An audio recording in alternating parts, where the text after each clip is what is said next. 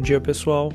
Aqui quem fala é Daniel Boss, da Gerência de Assuntos Econômicos e de Investimentos do Banrisul, e esses são alguns dos destaques do dia.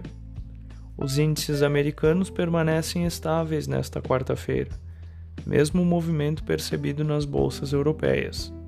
Nos Estados Unidos, foi registrado o quinto dia consecutivo de saldo positivo nos três principais índices muito desse movimento deve-se por mais um dia de balanços corporativos que agradaram o mercado.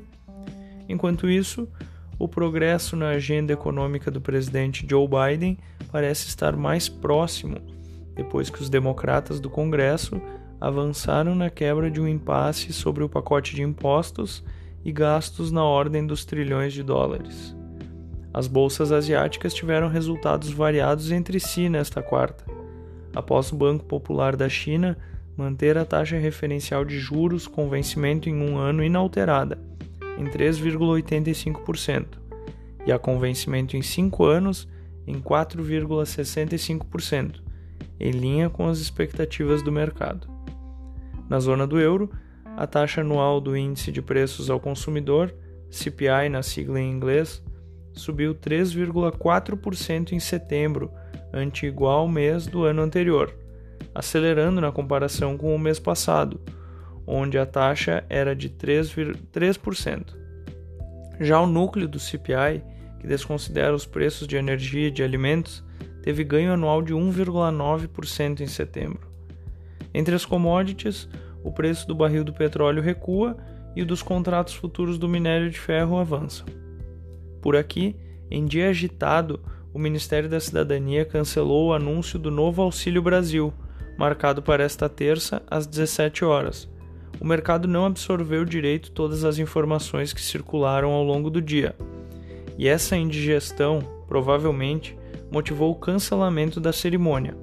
Para que fosse possível atingir os 400 reais em 2022, seria necessário alocar uma parte, 100 reais, fora do teto de gastos.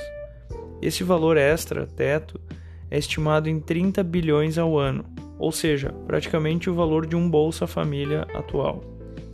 Como resultado, as ações listadas na Bolsa Brasileira amargaram uma perda de mais de 152 bilhões em valor de mercado. A Petrobras sozinha perdeu quase 18 bilhões em valor. O impacto das decisões ou dos impasses foi sentido no câmbio, com o dólar em alta de mais de 1,3%. Já o relatório final da CPI da Covid-19 do Senado Federal será lido hoje e não deverá mais acusar o presidente da República de homicídio qualificado e nem de genocídio contra indígenas. A informação não foi aceita, não foi bem aceita pela oposição. Vamos ao fechamento do mercado. Como dito, o dólar avançou 1,33%, fechando aos R$ 5,58. O Ibovespa teve queda expressiva de 3,28% aos 110.673 pontos, e já o S&P 500 avançou 0,74% aos 4.520 pontos. O DI futuro para janeiro de 2023, o juro curto, subiu 44 pontos base, a 9,80%.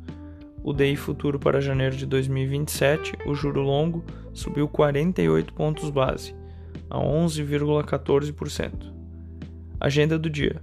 Nos Estados Unidos, teremos a divulgação dos estoques de petróleo bruto e a divulgação do livro bege. Na zona do euro, a já divulgada inflação ao consumidor era o principal item da agenda. E no Brasil, teremos o fluxo cambial semanal. É uma agenda mais esvaziada pelo Brasil. Tenham todos um bom dia.